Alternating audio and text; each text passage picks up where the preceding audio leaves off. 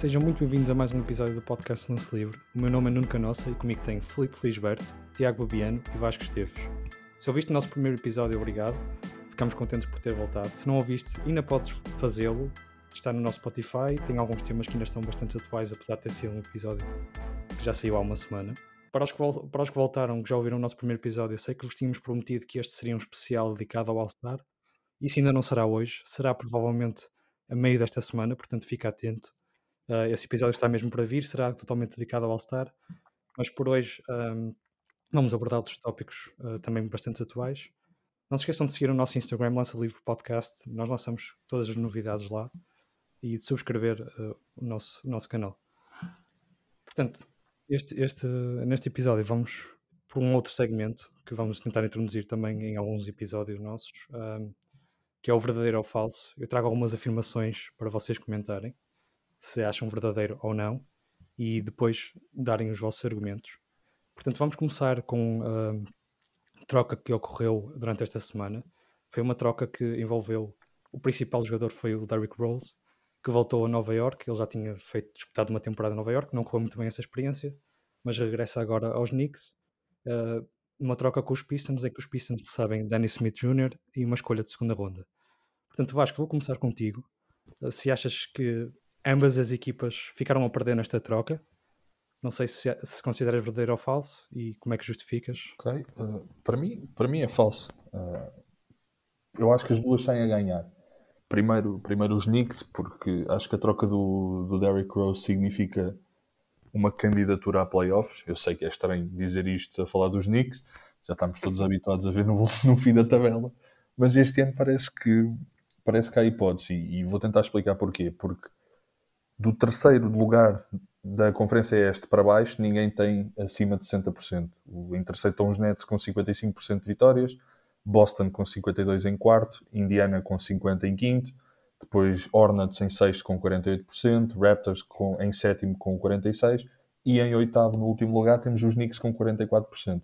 E depois estão aqui várias equipas com hipóteses abaixo, Hawks, Heat, Bulls, Magic, até os Cavs. Por isso, há muitas formas dos Knicks conseguirem ir aos playoffs, não ficando em oitavo e ainda por cima existindo o torneio de play-in, eh, até podem ficar acima do oitavo, tem uma equipa sólida, tem um treinador, o Tom Thibodeau não está em nenhuma equipa para, para andar a fazer rebuilds e tanking e nada do género. É uma equipa muito sólida defensivamente, tem jogadores para isso. Tem um problema com o lançamento, mas é, precisamente a defesa acaba por, eh, por resolver esses problemas de lançamento tem jogadores jovens, o caso do, do Quickly, o Rookie, o RJ Barrett, depois o Peyton e o Randall também são relativamente jovens, não, não têm muita experiência na, em playoffs, mas, mas a, eh, dão algo novo à equipa e, e vê-se uns Knicks com mais energia. Pelo menos estão a disputar alguma coisa, o que, o que, independentemente de todas as piadas que se possa fazer, é uma novidade no, nos últimos tempos. E para Detroit, Detroit sim está a fazer uma, um, um rebuild e não, não vale a pena ter ter um jogador como, como o Derrick Rose, acho que até os próprios jogadores ganham nesta troca.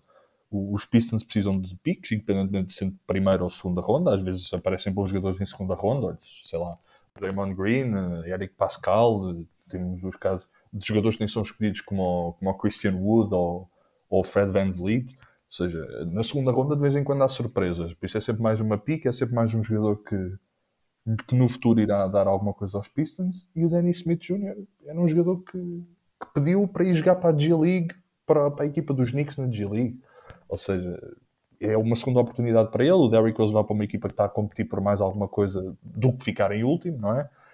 Por isso, acaba por ser uma. Para mim, é completamente falsa a afirmação que saíram os dois a, a perder. Eu acho que saiu toda a gente a ganhar. Pistons, Knicks, uh, Rose, Danny Smith.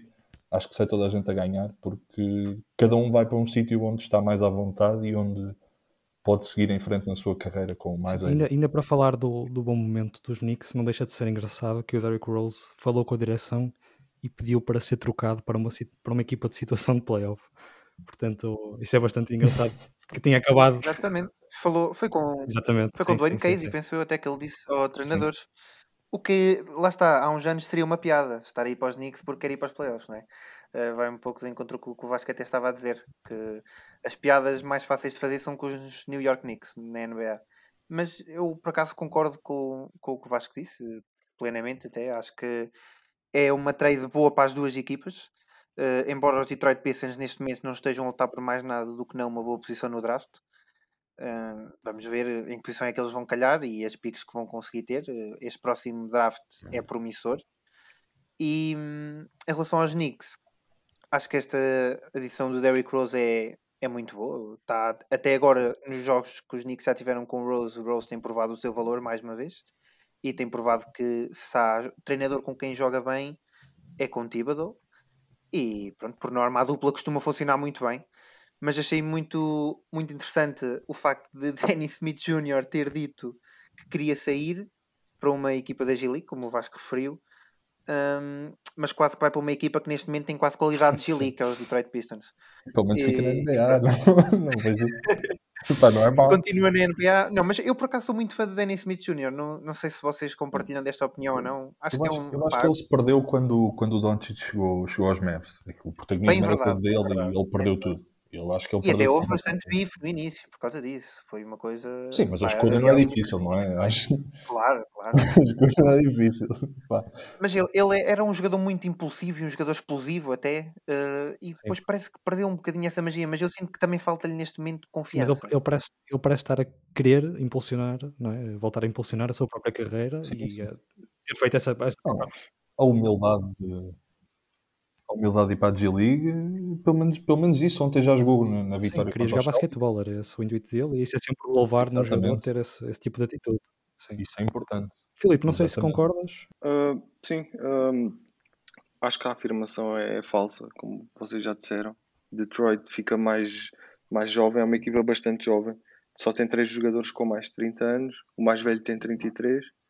Um, e é uma equipa eu não percebo, é, é um bocado estranho porque os, os Pistons já, já derrotaram os Nets, os Lakers, os 76ers durante esta época. Uh, não sei, gostam de se mostrar frente aos bons jogadores, uh, mas também acho que é preciso. Não, não, Warriors não. não. não mas... acho, acho que não. não tem... Acho que eles só têm seis, seis vitórias. Tem Suns, Suns, Heat, Suns, Nets, Nets Lakers, Lakers, Nets e Celtic. Ou seja, seis equipes. só jogam a sério. Só, equipas só jogam a sério quando é. Parece, é. parece, parece o Caldas na taça de Portugal. Só jogam quando é jogos a sério. É o Caldas. É pronto, os Pistons uh, são o Caldas da, da NBA. Está tudo dito. Mas acho, acho que Detroit fica, fica também a ganhar, não são só os, os Knicks. Uh, há espaço para melhorar. A cidade não é atrativa para free agents uh, pelo que o general manager e os scouts têm que trabalhar bem. Há, há uns que trabalham bastante melhor que outros, mas enfim. E o Rose com 32 anos não é o Rose de antes, mas acho que é sólido. Acho, acho, acho que ainda é um jogador que consegue contribuir, reúne-se com um treinador que, com quem já trabalhou, também se reúne com. Vai ser o, o segundo mais velho da, da equipa, o mais velho é o Taj Gibson, 35 anos, e também já tinha sido. Jogou, vai, já, jogou ontem. jogou, jogou. Jogou? Ah, já tinha jogado com ele. Quando o Taj Gibson aparece, é. Pois, exato. É, é, que eu acho que é muito isso, o facto do o Thibodeau andar a recuperar tudo o que é veteranos e, e vê-se Kevin Knox no banco nem joga e, e em aspas, aspas. Há ali muitos jovens dos Knicks que que eram para ser as joias da coroa, mas também não é que tenham qualidade para isso. E o Tom Thibodeau, vá, sentem-se aí que não, não, é, não é a vossa altura. Eu acho, eu acho que, que isso, isso diz tudo do, do objetivo de playoffs. Acho não, acho não é momento para andar a brincar. Têm boas possibilidades, têm boas possibilidades de estar nos playoffs. Acho que só há quatro lugares garantidos no, no, no Oeste. São os 76ers, não por esta ordem. Nets, Lake, uh, Celtics e Bucks. Os, os Heat ainda dou de barato. Acho que começaram mal.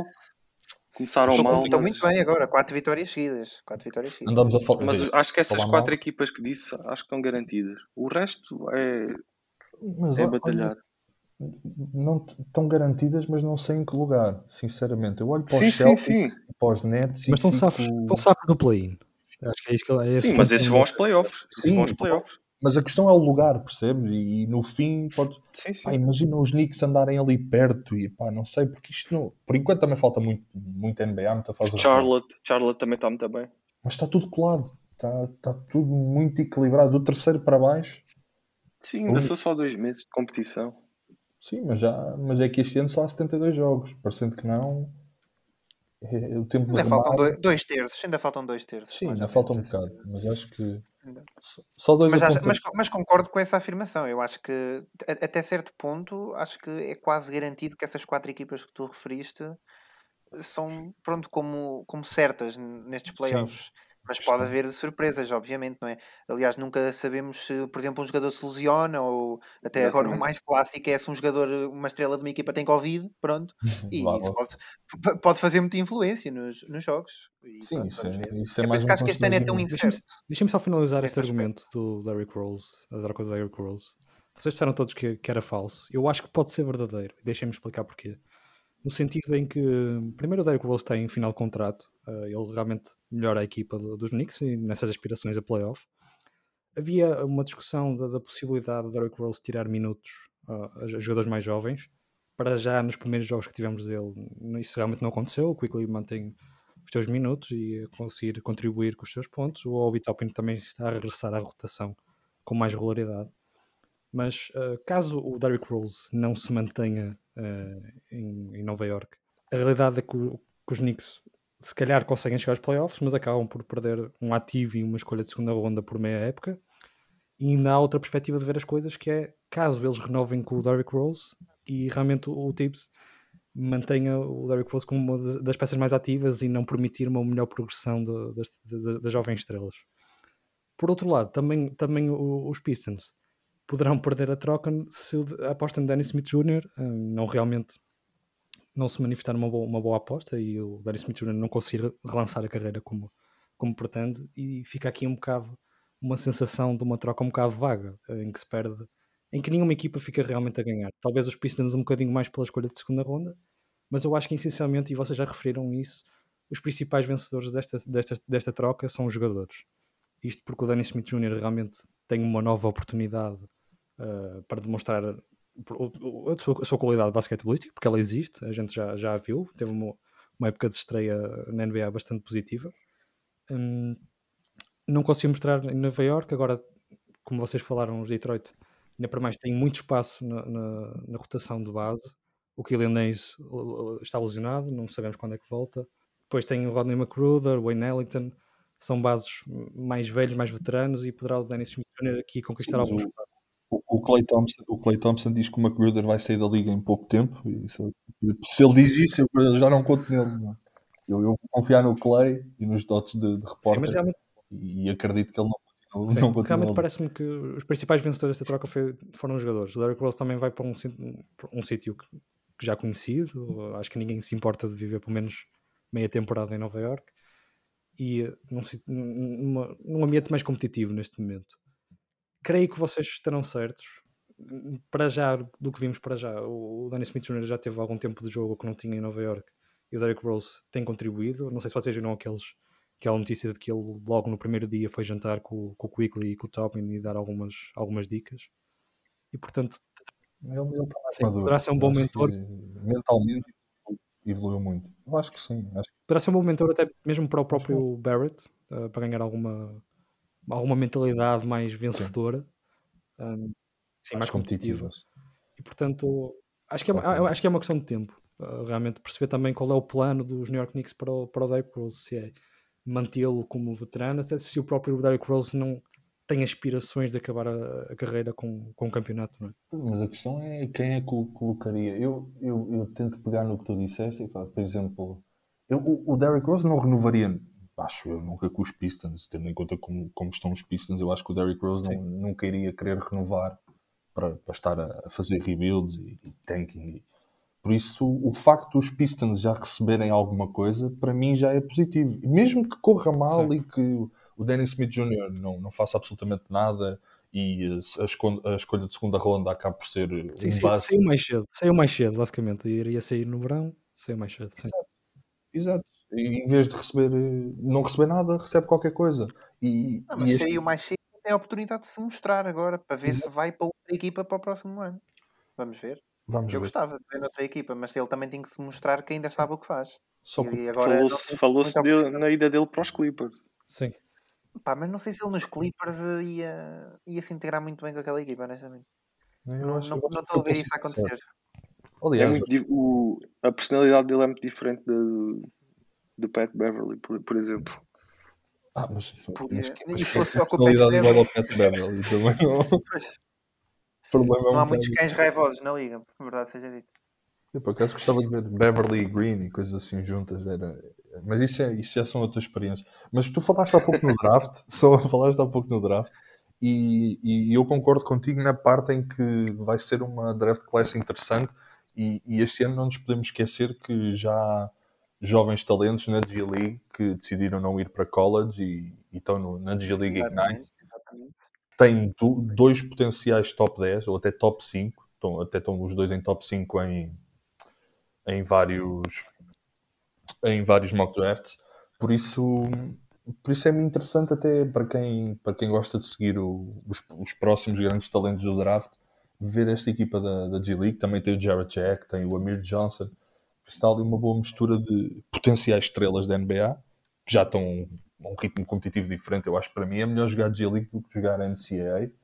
E, Uhum. e pode ser uma boa forma de algumas equipas começarem a ter o olho em ali, já aqui ao lado, a G League não está colada à NBA, por isso é, é a melhor forma de ir pegando ali alguns E talentos tem, para tem ano. jogadores da NBA. Tem jogadores da NBA, né? que já andam sempre lá alguns. Sim. Sim, sim, tem vários, é verdade. Olha, ainda falámos dois agora, né? Amir Johnson, Jared Jack. Pronto, mas vamos avançar. Vamos avançar com este tópico uh, do Derrick Rose. Chegamos todos à conclusão que será realmente falso. Haverá aqui pelo menos um claro vencedor. uh, os Pistons, que, que sabem alguma coisa em troca por Derrick Rose. Veremos o caso dos Knicks. Os jogadores est- estarão satisfeitos com, com a troca. Vamos avançar agora aqui para, para o basquetebol nacional. Uh, será um, um pouco um, um mix, num- sem uma ordem, uh, como fizemos no, no episódio passado, que foi NBA e depois outros tópicos. Um, a segunda afirmação que eu tenho para vocês uh, diz respeito ao Sporting. O Sporting uh, perdeu, nós fizemos a, a previsão da, da Taça Hugo Santos no episódio passado. O Porto acabou por vencer essa competição, o Sporting perdeu, o que significou a primeira derrota a nível nacional para o Sporting. Depois, no regresso ao campeonato, o Sporting voltou a perder uh, contra o Imortal, que tinham, que tinham vencido na meia final da, da Taça Hugo Santos. Um, acabaram por entrar numa, numa, numa fase complicada, uh, porque também já tinham perdido na competição internacional. Mas já este fim de semana voltaram a vencer, uh, categoricamente, contra a Académica. Mas a, a, minha afirmação vem no sentido em que vos questiono ou afirmo que o Sporting deixa de ser o principal candidato ao título após esta fase mais negra uh, da época. Vamos começar por ti, Filipe. Uh, o que é que crees que o Sporting realmente deixa de ser o principal candidato? Não, acho, que- acho que não, não deixa de ser o principal candidato. Um, até porque até à data tinha, só tinha vitórias em competições nacionais. Depois teve aqueles três jogos para as competições europeias perdeu todos. Uh, só num desses jogos é que perdeu por dois dígitos. Um, pois sim, perdeu com o Porto, mas foi, perdeu por 4 pontos, uma final. Uh, os jogadores do Porto. Eu acho que o Sporting é é a melhor equipa. Os, os do Porto estavam mais motivados nesse dia, não sei, jogaram melhor. Um, depois voltaram a perder no jogo a seguir com o Imortal. Hoje um, ganharam quase por 40 pontos de diferença. Uh, acho que não, acho que não tem, uh, não tem que se preocupar para já. Pá, eu, eu concordo contigo na parte de pronto, ser falso, no sentido em que acho que o Sporting neste momento continua a ser o principal candidato ao título, digamos assim. Uh, apesar das duas derrotas e da desilusão, que na minha opinião foi desilusão na Taça dos Santos, uh, pode-se dizer que foi mérito também do, do Porto, mas acredito que foi um bocadinho mais desilusão do, do Sporting. Um, mas eu considero ainda os favoritos porque neste, neste momento ainda estão sem John Fields. Eu não sei quando é que ele volta, não sei se algum de vocês sabe. Uh, para quando é que está prevista Excelente pergunta. Não, mas, mas a verdade é que é uma grande, uma grande, grande ausência. não há muitas informações. E... Pois, lá está.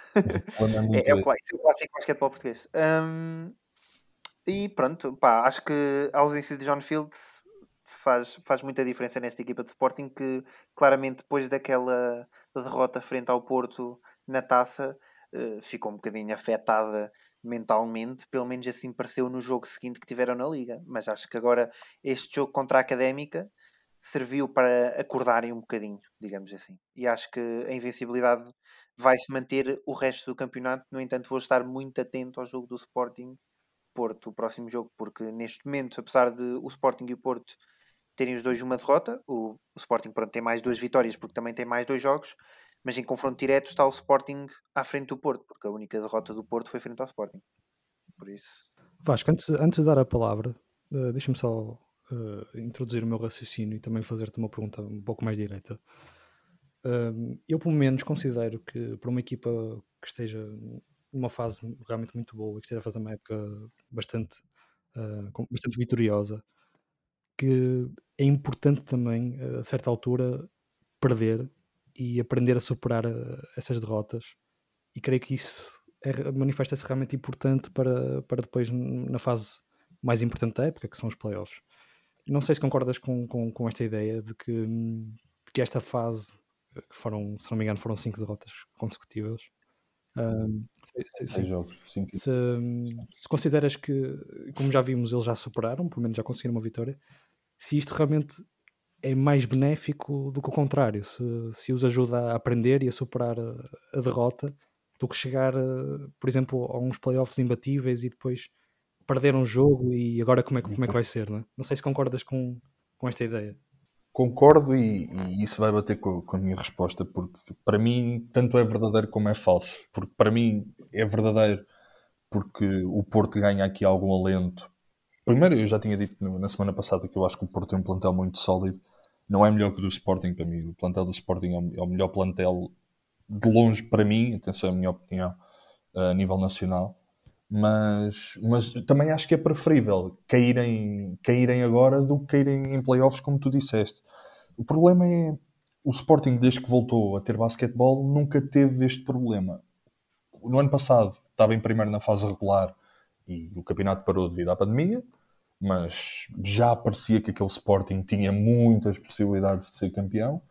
Depois volta e ganha tudo e mais alguma coisa e não dá hipótese a absolutamente ninguém, e de repente chega a, a nível europeu, não cai com estrondo, porque são três jogos que podiam cair, principalmente os dois primeiros podiam ter caído por qualquer lado. Acho que o terceiro, o Sporting, já, já desistiu completamente da ideia de, de tentar ganhar, também já não tinha hipóteses nenhumas.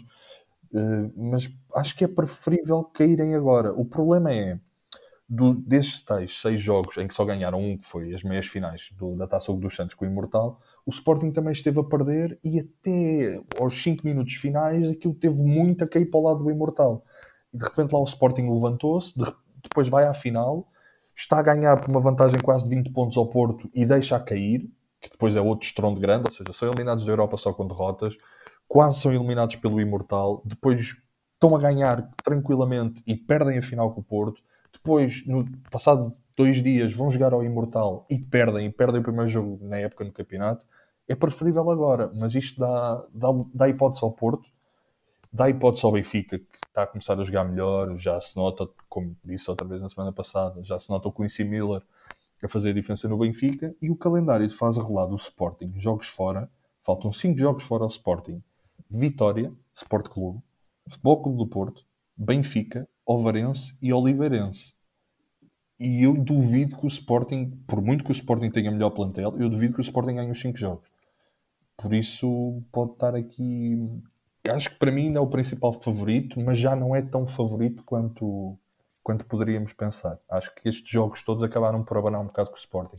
Agora vamos ver se crescem e, e, e superam facilmente ou se vão cair. Acho que, que, vai ser interessante perceber isso. É uma fase nova para o, para o Sporting, desde que voltou ao basquetebol. Vai ser interessante ver.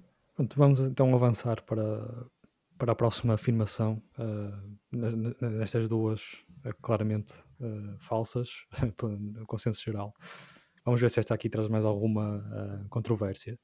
É realmente um, um tema controverso e os próximos dois serão bastantes, mas vamos começar com um menos nós lançamos esta, esta notícia no nosso website, lancelivre.pt, em que o Mark Cuban, o, o dono do, dos Dallas Mavericks, decidiu retirar o hino antes de um, de um dos jogos. Um, ninguém, ninguém reparou inicialmente. Uh, eu estive tive a ler um pouquinho e realmente reparei que um, foi um, foi um, um, um reporter do, do Athletic, de Athletic que, hum, que lançou essa notícia já bastante tempo depois do jogo, bastante tempo, não dias, mas bastantes horas, e ninguém tinha inicialmente uh, reparado nisso. O Mark Cuban não tinha falado com ele afirmou que tinha falado com, com o Adam Silver, mas o Mark Cuban então decidiu que no, no, no jogo, eu já não me lembro com, com, quem é que foi o jogo, acho que foi com o Atlanta Hawks, se não me engano, em casa, não passariam o hino dos Estados Unidos, que é um, uma tradição em todos, em todos os jogos da NBA, a passar antes, antes de iniciar o jogo o hino, o hino nacional.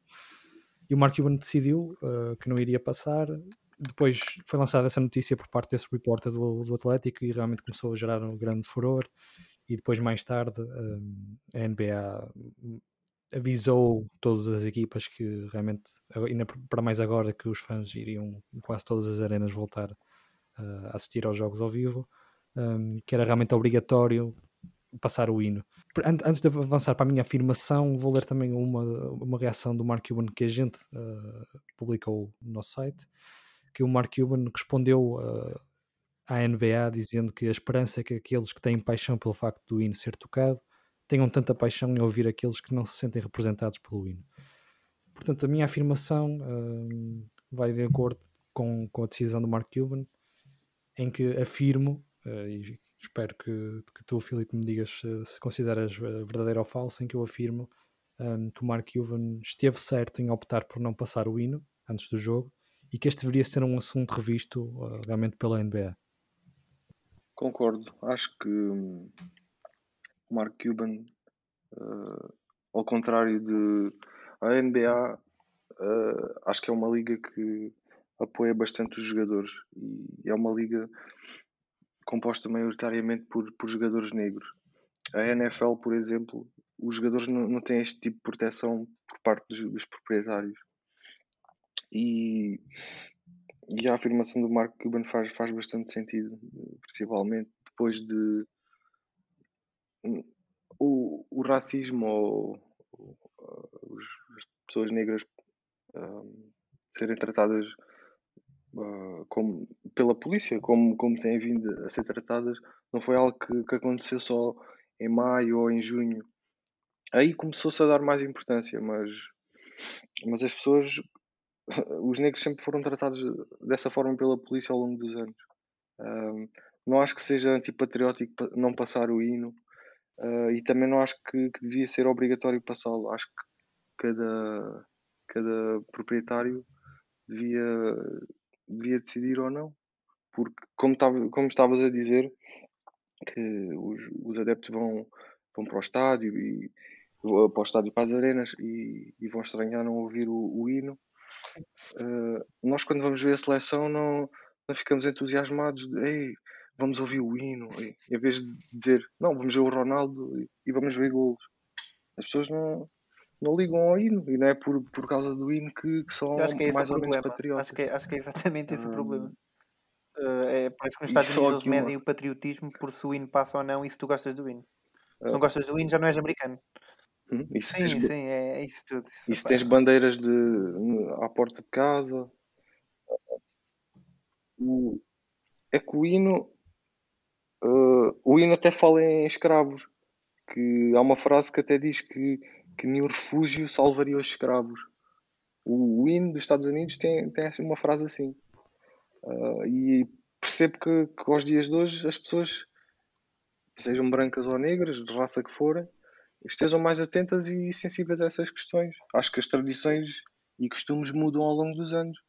Um, havia, nos, nos, tempos dos romanos, no Coliseu, havia duelos de gladiadores com animais e porque, é porque é que não há isso hoje em dia? Porque as coisas mudam. Estás, estás, estás a tocar num ponto importante e acho que também é nesse sentido que o Mark Cuban decidiu não, porque realmente não representa toda a gente.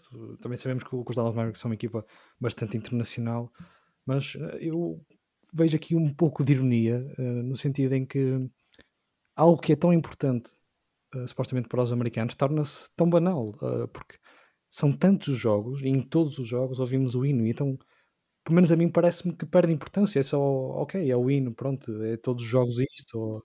É quase uma rotina. Sim, é uma rotina. É, é uma coisa tão especial para eles e acaba por se perder ali, digo eu, algum, algum E na NHL, na NHL ainda tem que pôr dois hinos, porque há muitas equipas canadianas. Canadianas também acontece com os Raptors, sim. Sim, sim, se, sim realmente, eu, acho, eh, eu acho que faria sentido, eh, eu compreendo na mesma eh, o patriotismo do povo americano, da maior, da maior parte do povo americano, mas acho que deveria estar pelo menos reservado para os grandes momentos da época, um Super Bowl ou uh, na própria NBA no, no Martin Luther King, ou, ou só nos playoffs, ou, ou, nas finais. Torna-se tão banal ouvir aquilo todos os dias que, como eu vos disse, não, não houve quem reparasse, a não ser aquele repórter do, Atlético que lançou a notícia, ninguém tinha reparado. Houve funcionários da arena que não repararam. Não repararam. Portanto, eu não sei se Vasco se também concordas com. E, e desculpa, Tiago, também não cortei-te um bocado a palavra. Não, não, mas não, sei não, se, não, não tem mal. Se vocês, se vocês dois concordam com, com, com o que o Filipe estava a dizer, que realmente faz, eu, faz sentido concordo, essa atitude do Mark Cuban. Sim. Eu acho que, acho que, honestamente, o Filipe disse tudo. é, é um bocadinho por aí. Eu também tinha pensado nesse aspecto e até no, pensei nos esportes americanos, nos principais esportes americanos. Pronto, é NBA, NHL, NFL e MLB, que acabam quase sempre, para não dizer sempre, a Sim. passar o hino. E também concordo com essa parte de perder importância, mas parece que eles não, não ligam muito a, a isso, de perder importância. Para eles, é um dia normal se passar sempre o hino. Se não passar, então há ali caso. E foi o que aconteceu, por exemplo, na, na NFL. Já não foi o hino a não passar, mas o Kaepernick, acho que era assim que se chamava, se não me engano, Sim, quando, quando se ajoelhou e foi aquele drama todo. Mas eu acho que nesse aspecto a NFL está um bocadinho mais atrás, digamos assim, do que a NBA. A NBA parece que os donos da NBA e tudo mais já começam a ter uma mentalidade diferente dão voz aos, aos atletas. Exatamente, exatamente. Expulsões de Enquanto que, noutro, por exemplo, na NFL eu não sinto nada isso. Eu não sinto nada isso. Porque os atletas têm que fazer o que lhes mandam e pronto, que senão hum. vai-te embora. E foi o que aconteceu. Ele, eu, eu acho que mesmo nesse caso, antes de falares de Vasco, sim, sim. mesmo nesse caso de, do Colin, não, não foi logo ao primeiro jogo, lá está. É, depois alguém percebe e quando alguém faz, faz essa percepção, partilha e de repente vai o mundo abaixo. Fácil. Sim, atualmente é muito fácil. Só depois de ser discutido é que começou a ser um problema. Exatamente. Mas Vasco, prossegue com, com, com a tua opinião. Estou a falar da questão da, da, NFL, só para concluir esse, esse raciocínio. Eu, a NFL também está muito mais ligada a um setor mais conservador do, do povo americano. Por isso é que também. Há muitos republicanos. Sim, não há, não há tanta proteção, neste caso, para, para a causa do racismo, que obviamente é algo que quanto mais rápido se começar a ter ação sobre isso, mais rápido resolvemos muitos problemas na, na sociedade em geral, não só nos Estados Unidos, como é óbvio. Mas, mas eu, eu, por outro lado, discordo. Discordo pelo, por uma coisa, porque entre tantas coisas que se podiam fazer para falar do racismo, para falar da importância que, que tem, porque é um problema gravíssimo nos Estados Unidos, e, e vai-se tocar no, no hino. Acho que, acho que há formas muito, muito melhores de criar impacto. E é uma polémica desnecessária, porque tu falaste de um jogo, mas pelo que eu li, não foi um jogo, foi a época toda desde que começou, porque como os jogos era, era a porta fechada, e no jogo dos Ox voltou o público, lembraram-se foi nesse jogo que eles repararam, sim. de falar do hino, porque nunca tinham. E eu não percebo porque é que há esse hábito nos Estados Unidos, independentemente da liga, não, não, é, não é por aí. E criou-se um hábito, mas é um hábito que, para a maioria dos americanos, e por isso é que deu a polémica que deu, ainda por cima no Texas, que foi é o pior sítio para poder fazer isso, nos Estados Unidos, tirar o hino, se se falar disso. O hino, o hino chama a atenção, é por isso. Exatamente. E, se fosse outra coisa qualquer para, para chamar a atenção ao racismo, o pessoal não ia ligar. Só que não, não, não acredito, porque, porque, como vocês bem falaram, a NBA eu acho que é a liga no, nos Estados Unidos que mais protege os jogadores e que mais protege causas sociais, não só o racismo, inúmeras, de, principal, de ajuda à pobreza, de, de incentivo de o colocar. NBA Care, o NBA Care é uma das coisas Sim. mais. Não, e mesmo as próprias equipas, de forma individual, até jogadores vários protocolos que existem dentro do, das próprias cidades onde estão inseridas as equipas, de, de apoio escolar, de, de, apoio à educação no geral, uh, crianças e mesmo adultos com, com problemas físicos e mentais. Uh, e a própria liga apoia os jogadores. nós estamos a esquecer que durante a bolha de Orlando, os jogadores todos puderam ter o nome nas costas para fazer a sua reivindicação, para terem, terem as camisolas do Black Lives Matter, para poderem falar, para poderem dar a sua ideia, e acho que foi necessário. Atenção, acho que foi necessário e acho que a NBA esteve muito bem nisso. Tentar uh, tornar demasiado. Adam Silver tem feito um trabalho muito bom. Sim, mas tornar demasiado político já não concordo, mas acho que seja necessário falar, porque é importante, é importante falar. E a NBA dentro do, dos Estados Unidos e da sociedade americana, teve um enorme risco. A NBA, durante o período da bolha de Orlando, perdeu um bilhão de dólares e teve as audiências mais baixas da sua história. Ou seja, a NBA decidiu: nós vamos levar um corte grande, tanto na nossa popularidade neste país, como a nível económico, em todos os aspectos. Dentro dos Estados Unidos, a NBA caiu bastante em popularidade porque um setor conservador dos Estados Unidos, que é grande, aliás, basta ver as próprias eleições dos Estados Unidos, não é? Que dizem tudo, dizem a história toda. E a NBA aceitou levar esse golpe, que já sabiam que o iam levar, para proteger os jogadores, para proteger uma causa que é justa. Portanto, por outro lado, acho que é um bocado de esquecimento que, que a Liga apoia. A Liga está lá para apoiar e, e tem muitas formas de apoiar. E, e como se viu, percebe, percebem o que, o que, eu quero dizer? Eu acho que havia outras Sim, eu creio, eu creio, eu creio que a ideia do Mark Cuban deveria ter sido primeiro eh, numa reunião em Sim, falar eu... sobre o assunto antes de passar logo eu para. Não precisam sem perguntar a ninguém. Aliás, Sim, ninguém sabia nos Mavericks. Mas isso, isso também é típico de Mark Cuban, na verdade seja Sim, é, é, a personalidade, é a personalidade dele. dele exatamente. Sim, Ou seja, mas eu percebo o que o Vasco está a dizer, que se calhar é um pouco desnecessário também. Porque eu digo desnecessário ele fazer as coisas sem, sem, sem haver uma reunião, sem haver. Que, que fazia sentido, porque é preciso dar o abanão. Aí eu percebo. Sim. Mas na NBA não. A NBA protege os jogadores. A NBA está do lado dos jogadores. Eu acho que é de longe a liga nos Estados Unidos que mais protege os jogadores. Os jogadores e não só. Sim, atenção, é atenção. não sei, acho que acho que havia outras formas de fazer. Acho que deveriam ter falado com os responsáveis, principalmente com o Adam Silva. E só criou problemas. E, e já, e obviamente no Texas os políticos já, já querem que o Mark Cuban venda aos Mavericks, já estão a rever o contrato do, do American Airlines Center, que está isento de impostos e já estão a tratar de tirarem os impostos, ou seja, também vai sair caro aos Mavericks e ao Mark Cuban. E criou-se ali mais uma polémica e agora está-se a voltar a falar que, que a NBA não quer saber do povo americano, porque, pronto, a, o setor conservador já não gostou de. Não gostou, mas isso, isso já é um problema desse setor, não ter gostado do, da proteção da NBA aos jogadores. Eu acho que está muito correto nesse aspecto achei que o Mark Cuban, o Mark Cuban apenas e só, porque repito, a decisão é, foi totalmente dele, ninguém nos Mavericks sabia daquilo. Acho que havia outras formas, acho.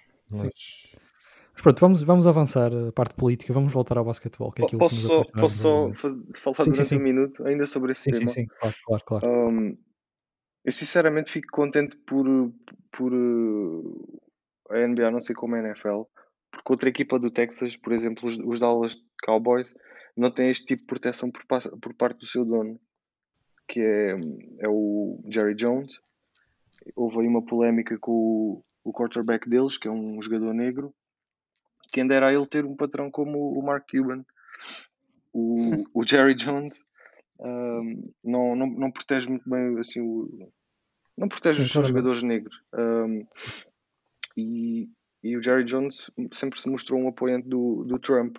O Trump criticou, criticou os jogadores na, na, bolha quando se ajoelharam e quando fizeram aqueles protestos uh, por causa do, do.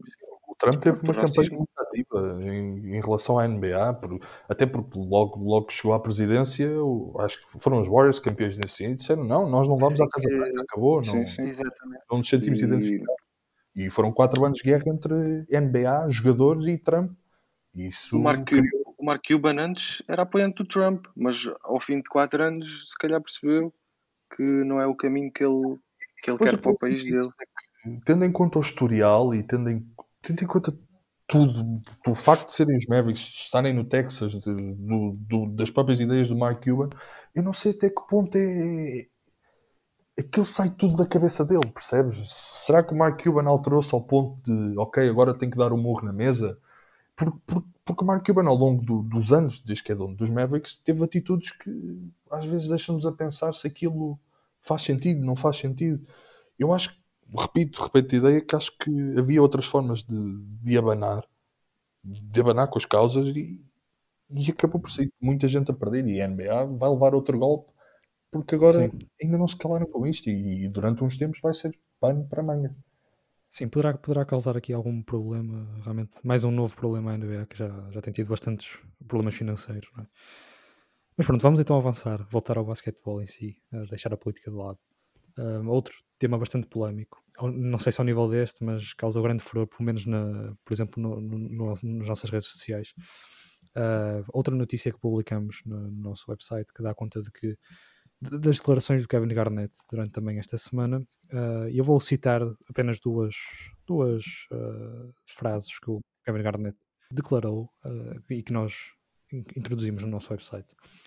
Portanto, ele disse que o jogo está noutro nível, correm de uma ponta à outra durante 48 minutos. Não acredito que os grandes talentos de há 20 anos atrás conseguissem fazer isso.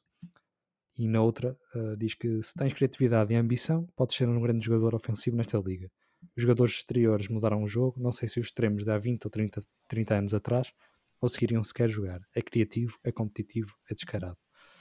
Portanto, hum, eu acho que estas declarações do Kevin Garnett foram mais em, em forma de elogio à atual NBA do que tentar uh, ofender a NBA de há 20, 30, 40 anos atrás, em que ele também pertenceu, é? portanto há uma alta reflexão. Um, mas a minha afirmação em si é que o Kevin Garnett tem razão uh, quando diz que os jogadores de há 20 anos atrás teriam dificuldade em jogar nesta liga. Podemos começar por ti, Tiago. Uh, foi realmente um, um tópico bastante contro, controverso, mesmo nas nossas redes sociais. Um, eu não sei se concordas com esta afirmação do Kevin Garnett e até que ponto é que concordas? Opa, eu Isto é um bocadinho, lá está, difícil dizer eh, se concordo ou se não concordo, porque isto há sempre dois lados da moeda. Uh, eu acho que isto são declarações que vão contra a norma do que se costuma dizer, que é, há os jogadores de hoje em dia não aguentavam com o jogo dos anos 90, porque era um jogo muito físico. Mas a verdade é que o mesmo também se pode dizer dos jogadores dos anos 90 não aguentarem com o jogo atual por exemplo, vários postos que não saíam bem hoje em dia porque não têm triplo. E hoje, se fores um posto e não tiveres triplo, a não ser que sejas muito bom defensivamente, como o Rudy Gobert, então não te safas. Pronto. É, acho que é um bocado por aí. Por isso, eh, a afirmação de Garnett é. Eu acho que é uma afirmação típica de Garnett. Pronto. Eh, para quem via até aquele programa que ele tinha antes, eh, que acho que era. Como é que se chamava aquele jogador? Reggie Wallace, já não sei que também jogou nos, nos Nets, vocês lembram-se o nome? Eu não me lembro o nome, mas lembro-me que ele tinha um programa, sim, sim. É, era isso, era isso. Pronto. Já aí ele também dizia muitas coisas assim controversas, de certa maneira, até parecia que era para, para atrair atenção, digamos assim. Pronto. Um, eu não considero que ele esteja certo nem errado, porque há sempre exceções. Por exemplo, certamente o Michael Jordan adaptaria-se muito bem ao jogo de hoje em dia, assim como LeBron James adaptaria-se muito bem aos jogos dos anos 90. Uhum. É uma questão de diferentes tipos, digamos assim, de jogar basquetebol em diferentes gerações. Uh, uh, imaginemos, o, o basquetebol dos anos 90 era um basquetebol muito tiros de meia distância, lançamentos de meia distância e um jogo muito, muito físico, conhecido por ser muito físico. Um, em relação ao jogo de hoje em dia, que é dito como não muito físico, mas mais técnico e lançamentos de longa distância, muito também por culpa, entre aspas, de Steph Curry e dos Golden State Warriors, que moldaram a NBA nesse, nesse ponto. Um, pronto, eh, acho que é, é, difícil porque a NBA há 20 anos é diferente da NBA de hoje em dia e quem sabe como é que a NBA vai estar daqui a 20 anos. Por isso, um jogador eh, jogar agora não significa que não pudesse jogar antes ou que não possa jogar daqui a 20 anos. É uma questão de adaptação ao estilo de jogo que a NBA tem de momento. E isso Sim. acaba qualquer um. Eu não consigo dizer, por exemplo, Kevin Garnett, como tu até disseste, que jogou exatamente há 20 anos. Eu acho que Kevin Garnett tinha todas as capacidades, principalmente na altura em que até estava no, nos Wolves, que foi quando pronto, estava assim, digamos, mais no seu auge, uh, pelo menos na minha opinião, um, que tinha todas as capacidades para jogar em NBA hoje em dia. Ele seria ainda um melhor jogador agora, a meu ver, porque ele tinha aqueles Sim, lançamentos de mid-range quase 3 pontos. Por isso, exatamente por aí é que eu digo que a afirmação dele nem é coerente tendo em conta a história dele enquanto jogador. Sim, eu acho, eu acho que ele não se expressou bem. Uh, pelo menos a minha, a minha ou, ou a minha opinião, uh, baseada nas palavras dele, é que a base da NBA, não sei se vocês conseguem compreender esse conceito da base, que é, pronto, não é, retirando as, as estrelas, as principais figuras, porque essas, sim, essas são intemporais. Uh, um jogador de agora jogava há, há 30, 60 anos, um, um jogador dos melhores jogadores, um LeBron James, um Kevin Durant, um, um Steph Curry, esses talentos geracionais eh, jogariam em qualquer era. E quem diz o LeBron James jogar em qualquer era, diz também o Michael Jordan, o Larry Bird. O Larry Bird seria fantástico. Larry Bird também. Sim, Portanto, vamos excluir esses jogadores porque eu acho que eh, com esses jogadores não há qualquer tipo de debate. São jogadores excepcionais, uh, realmente bastante talentosos. Eu acho que, que a base, eu acho que a base, uh, por exemplo, do, do basquetebol há 20, 30 anos, que, que é, lá está como o Vasco disse, o jogador comum, um, teria mais dificuldade, porque se vocês forem reparar, e já, já abordaste um bocado isso, por exemplo, os postes, os postes há 20, 30 anos atrás eram só para ganhar ressaltos e defender uh, o garrafão, não era para mais nada. E esse tipo de poste neste momento não, não tem muito não tem muito minuto, não tem uh, não tem inclusão em, em, nos grandes plantéis, nos, nos plantéis. Um, temos exceções, claro, como o Rudy Gobert. O Drummond. Depois do Rudy Gobert, sim, temos o Drummond, temos o, um Javel McGee. O mas, também é um bocadinho, mas não é muito. Mas, mas, mesmo esses jogadores são jogadores que não têm muitos minutos, nem têm muito brilhantismo. E, e, tabela. Exatamente, e não, não só, e não falo, e não falo só de, de, dos jogadores grandes, falo, por exemplo, de especialistas defensivos, um caso como o do Tony Allen, que saiu da liga, também porque a liga começou a evoluir, Uh, a realidade é que a Liga agora, uh, e acho que ele também toca um bocado nisso, não só da parte da criatividade, mas muito, é muito versátil. O, o, jogador comum é muito versátil. Não, o jogador não se pode dar ao luxo de só ser bom a fazer uma coisa, ou de senta a fazer uma, uma coisa, ou a defender, ou a marcar. E nem, nem falo só do, do, aspecto defensivo. Por exemplo, o Isaiah Thomas está na free agency, ele não consegue um contrato. E ele é bom, é bom a, lançar, é bom três pontos, mas ele só faz isso e portanto também fica de fora por, causa disso. Portanto, eu acho que a base, como eu, como eu falei desse, desse, desse, desse termo, a base, o jogador comum de há 20 anos atrás teria muita dificuldade em jogar nesta liga porque realmente ou era especialista em apenas numa das áreas ou não tinha o talento suficiente e os jogadores têm evoluído muito em termos de talento. Um, eu não sei se concordas também com isto, Vasco, uh, com, com, esta ideia de que o Kevin Garnett se calhar queria se referir, ou se não se queria referir, estaria certo se referisse uh, não às superestrelas, porque as superestrelas seriam boas em qualquer altura.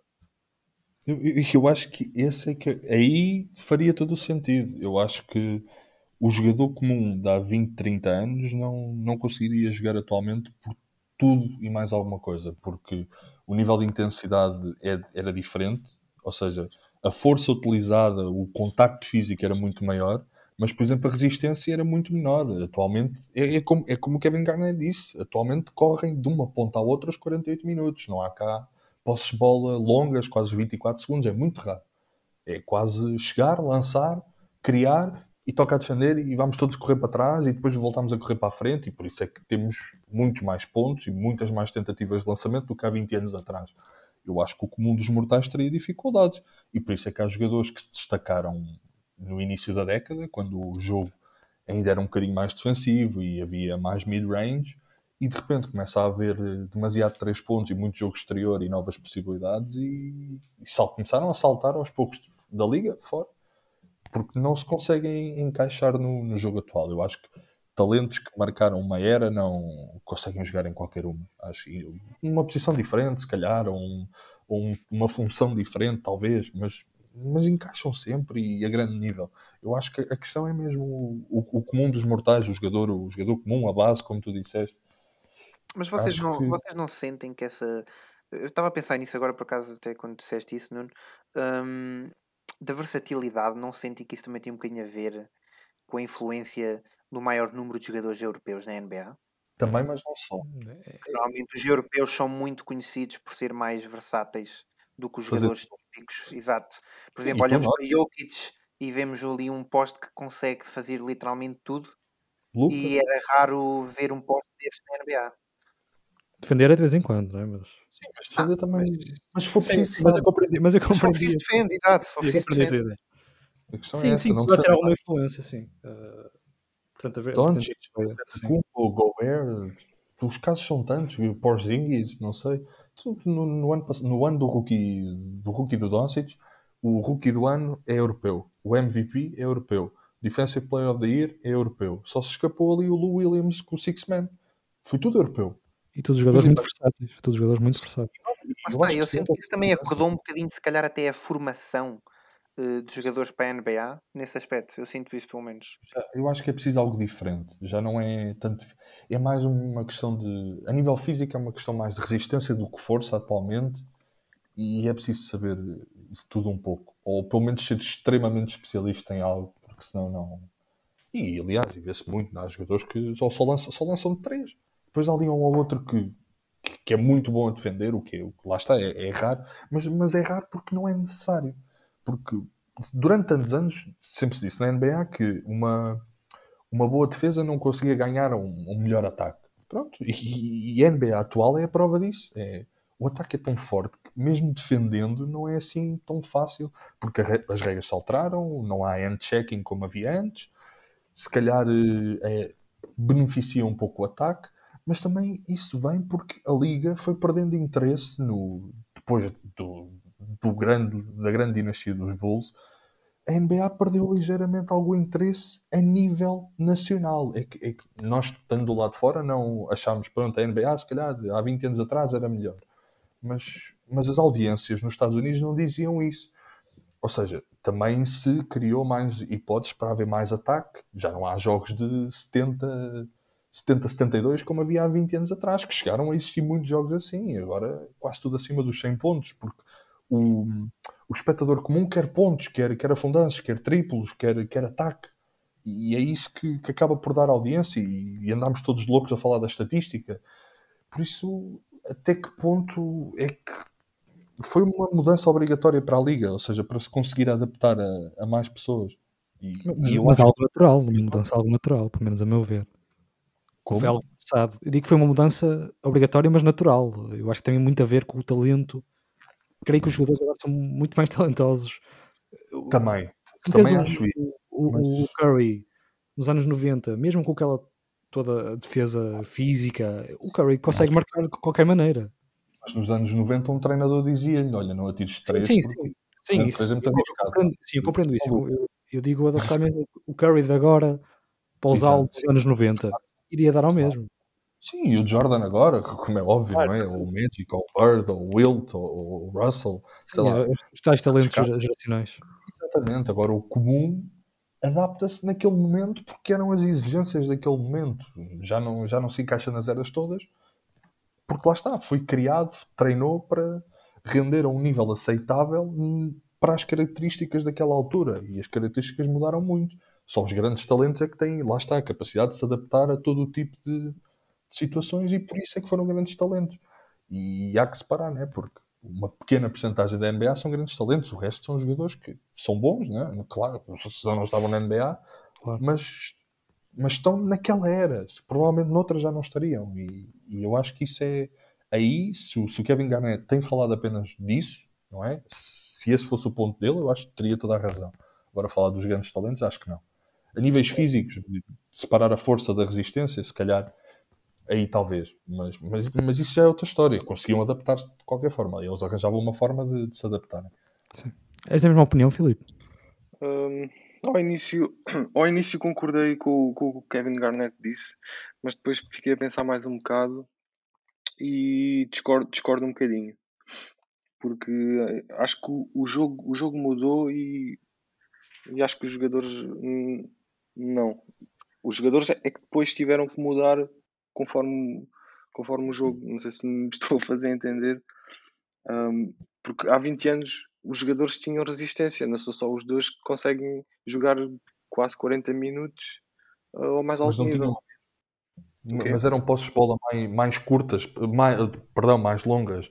Ou seja, estavam mais tempo parados, não tinham que ir sprintar de um lado ao outro sempre, constantemente. Sim, é, mas se fosse preciso correr, também corriam, acabariam por, por eh, ganhar mas resistência. Não seria a mesma, percebes? O jogo já não seria da mesma forma, entende? Sim, foi por isso que disse que o jogo é, é que mudou. Foi por isso que disse que o jogo é que mudou. Mas hoje em dia é raro uma equipa da NBA usar os 24 segundos num ataque. É, é muito Sim, raro. Em 12 segundos eles quase que resolvem. Spurs, é, é Knicks, Sim, é por mas também. Há muitos pontos agora. E também eles apostam um bocadinho nessa parte que acho que foste tu, Vasco, que disseste uh, do Showtime, eles jogam muito na regular season, eles jogam muito Sim, para os claro. fãs. É por isso que também há pouca defesa. Eles, Sim, de certa maneira, estão ali a jogar para o show. Nos playoffs é que já há defesa. Claramente. Sim, sim, concordo, acho que, concordo. Acho que os jogadores vão cons conseguiriam adaptar-se, por exemplo. O, uh, o LeBron viveu uma parte da sua carreira um, a jogar mais, mais fisicamente. Mais tarde, quando apareceram os, os, os Golden State uh, a jogar mais de 3, também ele evoluiu o seu jogo e, e começou a, a, lançar mais e melhor de 3. Por isso acho que, que os jogadores acabariam por se adaptar. Os, os, os treinos evoluíram, a nutrição, o conceito de descanso, massagens.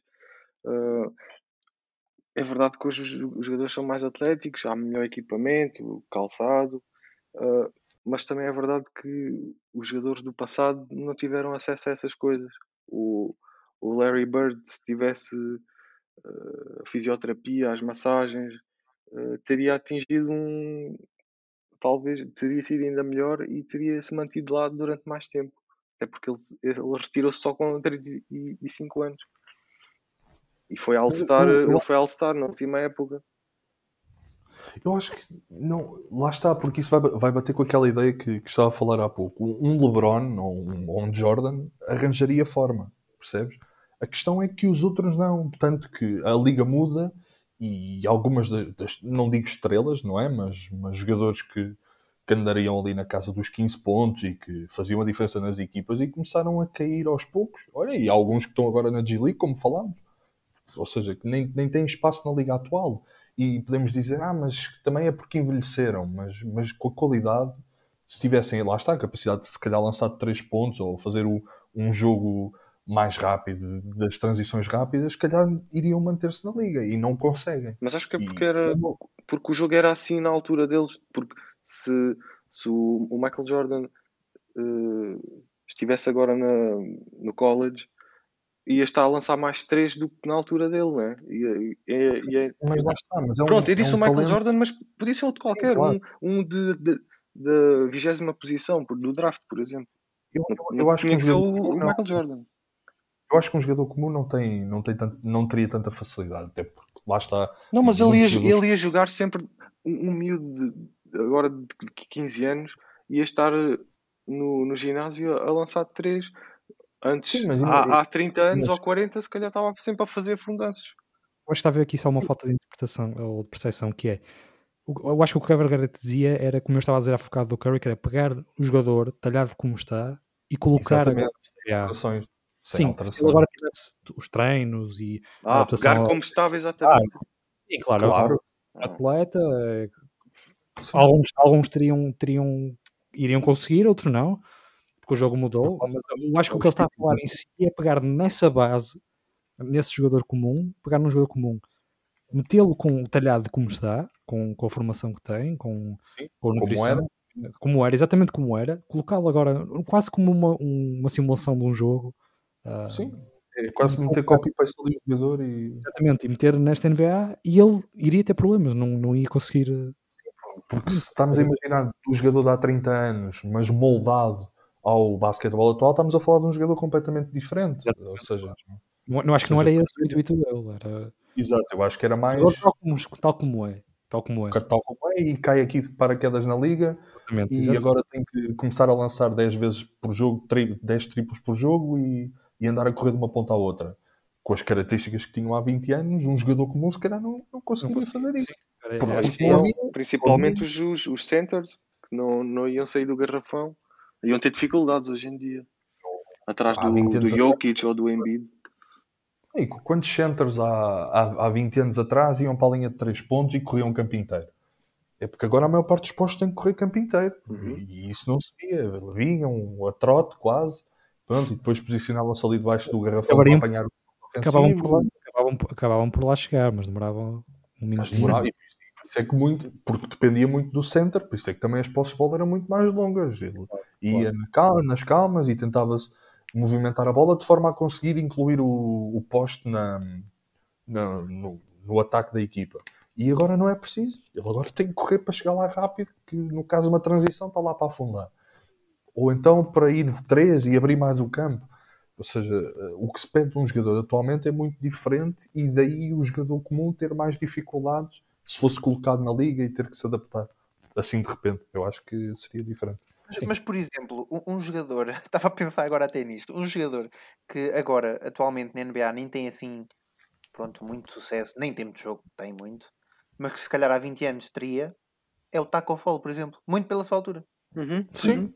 concordo. Não, e, e, e, e, tens, um, tens um jogador que não, não, não é uma super estrela, mas é uma estrela, o DeRozan. O DeRozan, estatisticamente, é, é, eu acho que é o jogador que mais se enquadra num, num jogo dos anos 90. O, o mid-range do, do DeRozan é claramente, é, se não é o melhor mid-range da liga, não anda longe. E, e, ele não consegue lançar de 3, é, é fraco a lançar de 3, como, como se era nos anos 90, porque não era necessário. O mid-range é muito forte, consegue ir à pintura e, e, e lembra muito. O eu, eu, eu vejo o DeRozan e, e parece que houve um, um jogador dos anos 90, início de, do século XXI. Percebe? Não é, não, é, à toa que, o, que os que não, não vão muito à bola com o Michael Jordan chamam o, o DeRozan glorificado. Portanto, pelo menos essa é uma expressão uh, muito conhecida no, nos Estados Unidos, que é um DeRozan glorificado, porque tem, sim, realmente tem semelhanças e mesmo. Não, de... sim, não só o DeRozan, como um, um Drummond. Um Drummond seria um poste sensacional no, no acho que sim. E já, e já é um bom poste, né? mas realmente tem, tem sentido dificuldades com esta evolução do jogo porque não consegue evoluir o, seu tiro. Quadravam noutra era, lá está. Eu acho, acho que passa muito por aí. É... E, depois, e depois lá está. E depois, e depois, é aquele exercício de imaginar como é que seriam as coisas, mas há claramente jogadores atualmente que. Ou, ou, ou há 20 ou 30 anos atrás, um Reggie Miller ou um, ou um Ray Allen. O Reggie Miller, vá, que acabou a carreira, acabou, acabou a carreira há mais tempo. Ou um Del Curry um Del Curry ou um Reggie Miller numa equipa atual, com, com a capacidade que tinham defensiva, mais o Miller, mais o lançamento de 3 pontos, atualmente ainda, ainda, ainda teriam melhores carreiras. Ainda teriam melhores carreiras nesta, nesta NBA. Claramente. Sim. claramente. Há, há casos excepcionais. Mas vamos avançar, porque já nos prolongamos muito sobre este assunto. Eu acho que o Kevin Garnett não soube expressar bem e mesmo assim foi mal interpretado. É algo comum do Kevin Garnett e que causa sempre muita conversa. Uh, mas vamos avançar para, para um outro segmento que é a pergunta do público e que nós apreciamos muito que nos deixem as vossas, que é para podermos uh, definir uma para respondermos e tirarmos um pouco para também ter alguma interação com vocês. Uh, nós deixamos um post no nosso Instagram, também partilhamos no nosso, nas nossas redes sociais do website.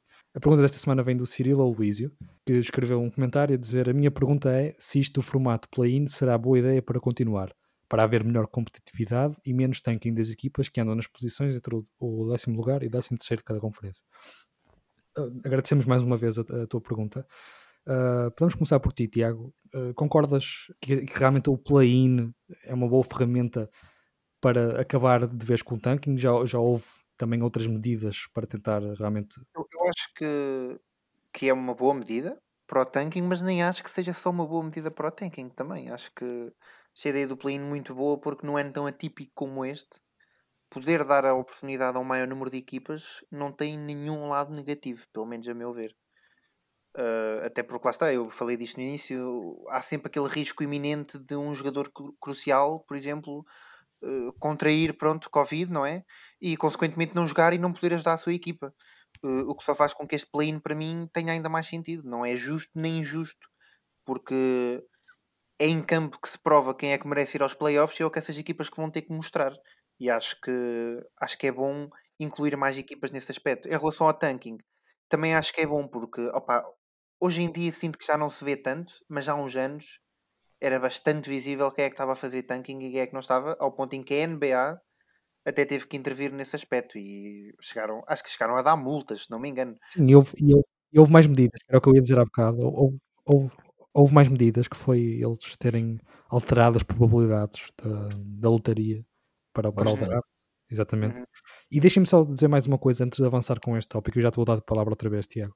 Que é para deixar uh, ficar bem claro para os nossos ouvintes o que é isto do play-in, porque no ano passado foi só entre duas equipas, uh, o, no, o nono e o oitavo.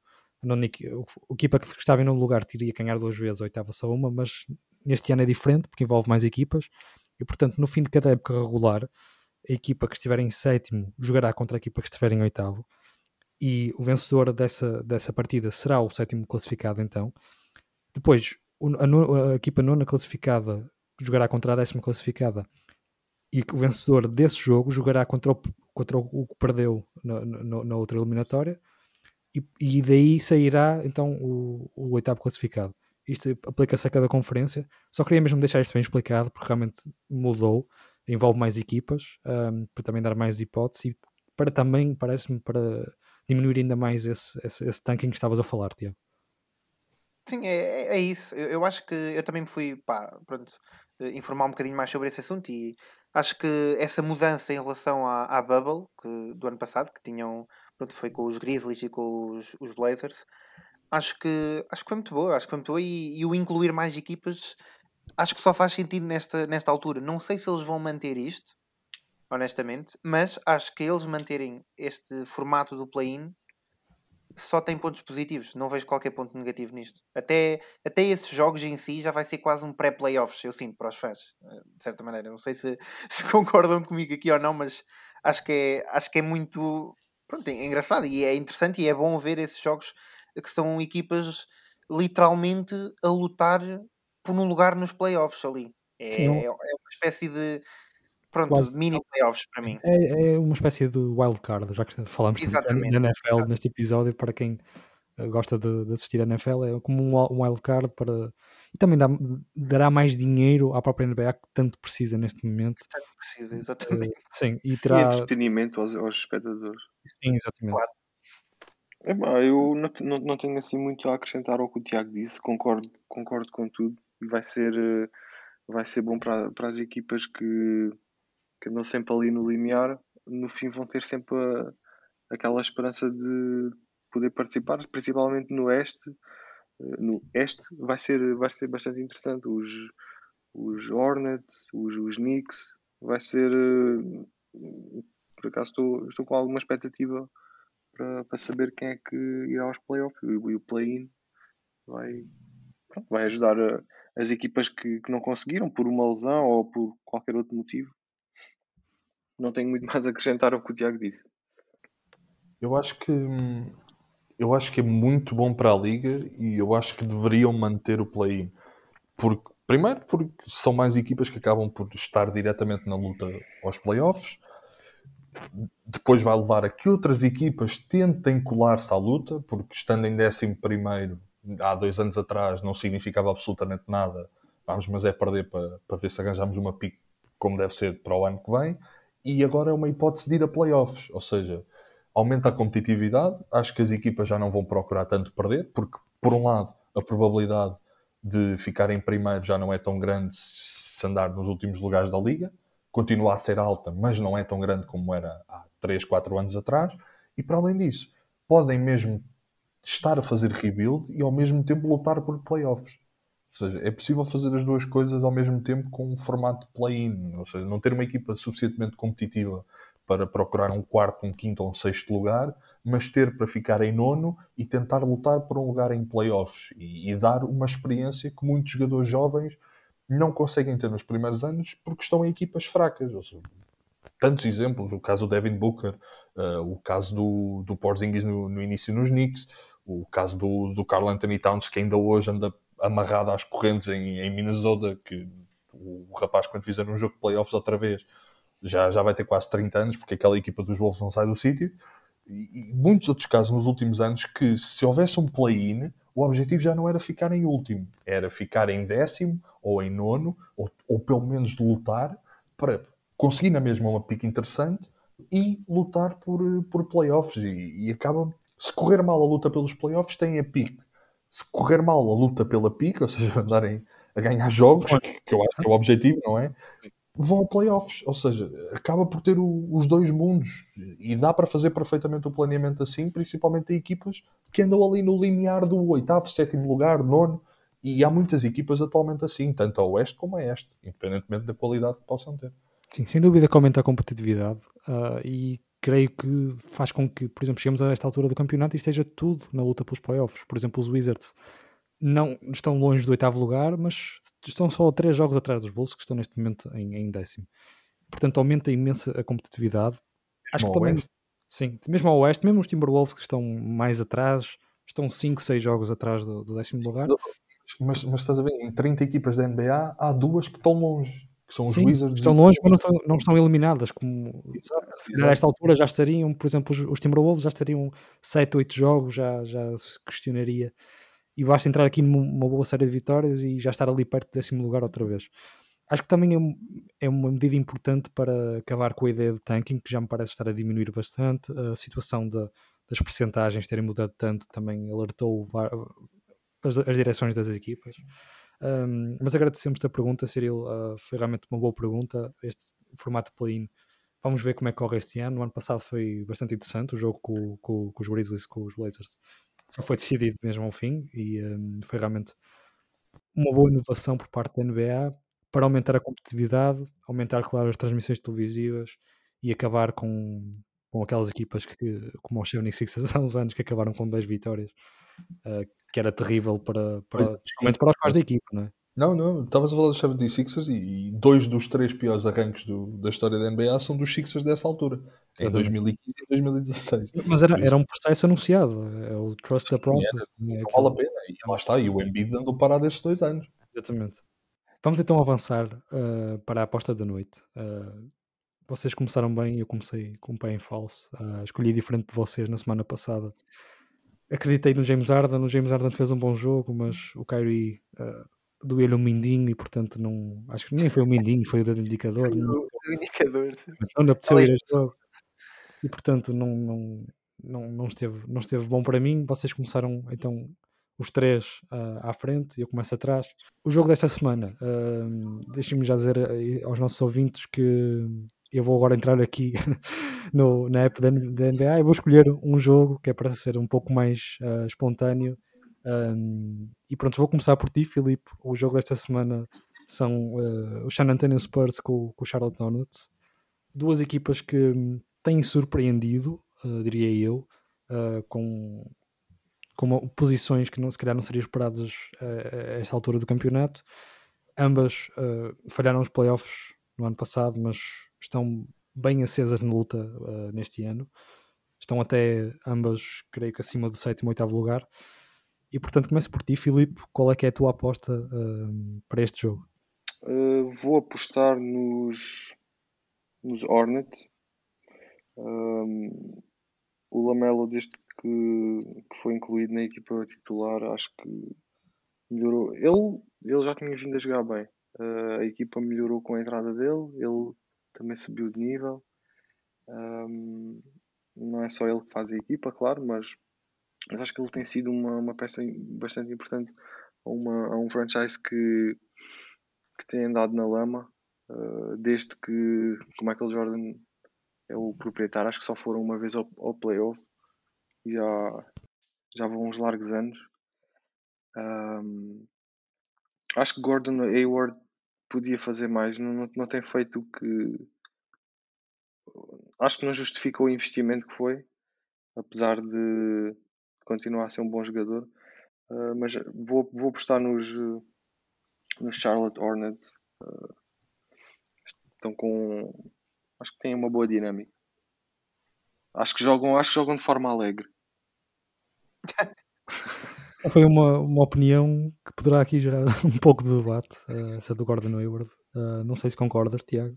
E qual, já agora qual é, é a tua aposta da noite? Se realmente o Gordon Hayward foi um mau investimento. Nós temos visto que ele tem produzido bastante, tem tido máximos de carreira até em pontos. Sim, eu não, não, não concordo a 100%. Eu, eu, eu acho que percebo o que, é que o Filipe quis dizer, eh, que de certa maneira. Eu acho que esperava-se esperava mais, mais dele desde que saiu dos Jazz. Exato, era exatamente isso que eu ia dizer. Eu acho que se esperava um bocadinho mais dele desde que ele saiu dos Jazz. Ele sim, já no Celtics foi a mesma coisa. Sim, mas uh, a lesão também, também Pois, a lesão também teve o seu impacto. Exato, exato. Mas eu acho que ele este ano está a fazer eh, uma boa época ao Guarda Negro. E está a fazer aquilo que se espera dele. Está a ser eh, um jogador bastante consistente. Está a ser, de certa maneira, o líder da equipa, porque também não há ali ninguém que tenha essa capacidade para além dele, na minha opinião. O Terry Rozier está a fazer também uma época boa, mas não, tem, não sinto que tenha essa mentalidade de líder. Mas eh, em relação ao jogo e ao resultado, embora uh, o bom momento de Lamelo Ball, desde que pronto, agarrou a titularidade, digamos assim, eu vou apostar no San Antonio Spurs e vou deixar uh, com o meu gosto imensurável por uh, Popovic faça toda a diferença nesta minha aposta.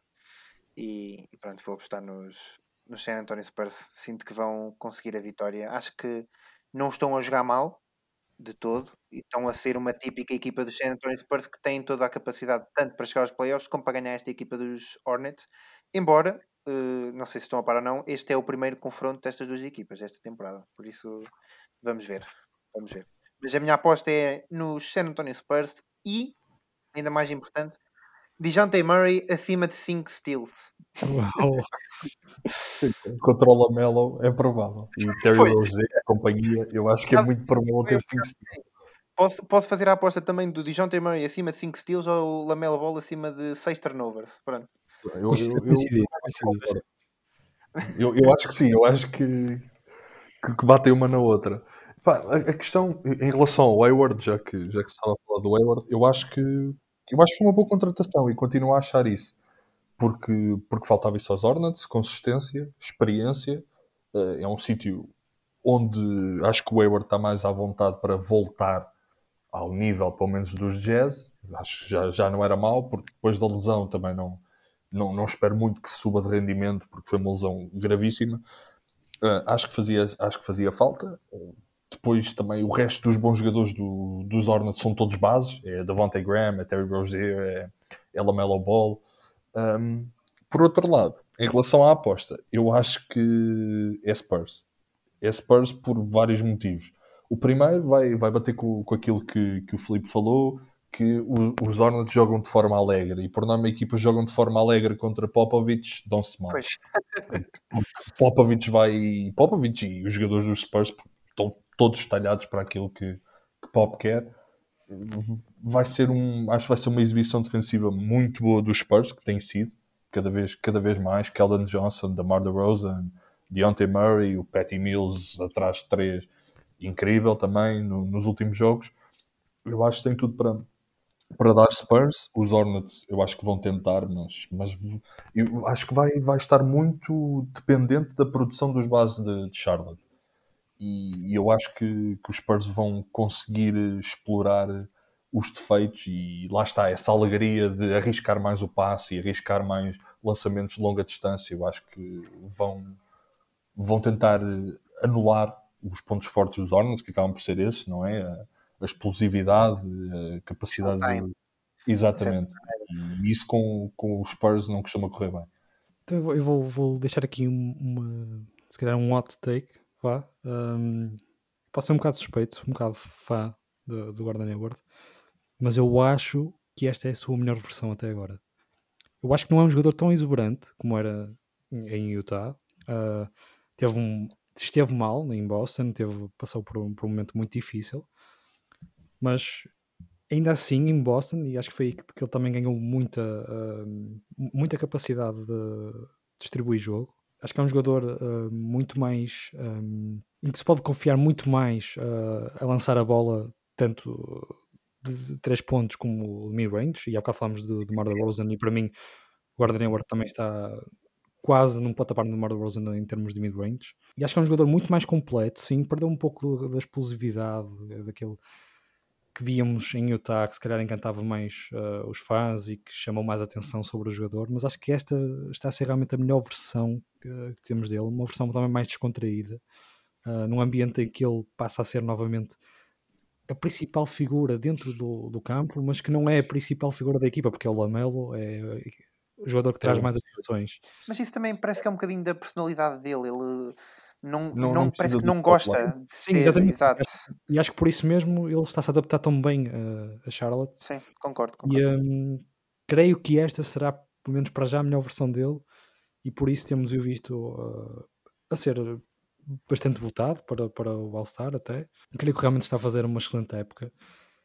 E... Olha, isso é uma boa pergunta. Achas que vai para o All-Star? É suficiente? Vamos falar nisso no próximo episódio, que dizes? ok. Um episódio totalmente dedicado ao All-Star. Estejam atentos uh, durante a semana. 10 minutos de corda, não é, Gordon? Sim, vou, vou deixar. Vou, podemos até começar por aí no próximo episódio. Um, Olha. Fica, fica a dica. Mas por isso, como estava a dizer, por isso mesmo vou apostar nos Hornets. Custa-me também apostar contra o Popovich.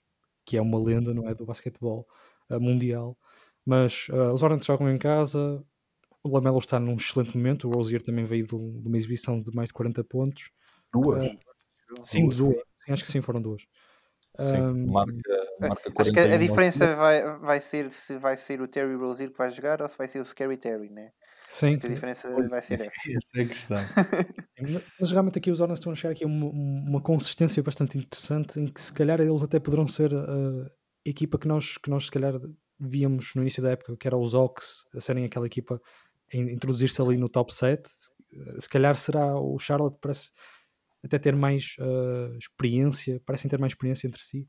Também jogadores, estão, mais veteranos, claro. Acho que estão a crescer, estão a crescer em conjunto, percebes? Sim, exatamente. O, de encontrar-se, o Terry Rozier também mais à vontade, o Lamelo já, já é titular. Mesmo os jovens, o Washington parece um veterano também às vezes a jogar. Mas pronto, vou apostar nos Hornets, fica aqui tão dividido, fica mais interessante, dois contra dois. Fica assim as nossas apostas, eu e Filipe pelo, pelo Charlotte, uh, Tiago e Vasco pelo, pelo Santana Spurs. Não sei se querem acrescentar mais alguma coisa antes de, finalizarmos o programa. Quero, quero. Não se esqueçam de fazer perguntas, pessoal. É só isso. Exatamente. É Porém, chave isto. Até, vai... até traremos mais do que uma e fazemos um episódio especial só para responder às vossas perguntas. Exatamente. Uh, mas sim. Uh, queres acrescentar mais alguma coisa? Estavas a falar, desculpa. Não, não, eu concordo com, com, as perguntas e sigam, sigam o Instagram do, do, do, podcast, que acho que, que é para mais perguntas, mais conteúdo e podermos debater com, com quem nos segue. Acho que Também isso era, podem deixar nas redes sociais do, do, do website do, do Lance Livre deixem onde, onde, onde quiserem, mas façam-no, que assim torna-se mais interativo um, e podemos também responder às vossas perguntas que certamente acharão interessante. Mas pronto, vamos acabar então o episódio. Foi um episódio mais extenso, uh, mas acho que falámos aqui de muita coisa e muita coisa importante. Uh, temas polémicos e também algumas notícias que ocorreram, ocorreram muitas notícias uh, durante esta semana. Fiquem atentos então uh, ao nosso Instagram, às nossas redes sociais do, do, Lance Livre, porque o próximo episódio não será no próximo fim de semana, mas sim um, no meio desta semana. Também haverá outro depois uh, no próximo fim de semana, mas lançaremos então esse, esse especial de All-Star que vos prometemos. Sigam-nos nas redes, nas redes sociais do Lance Livre e no, no, na rede social do nosso podcast, Lance Livre Podcast, no Instagram.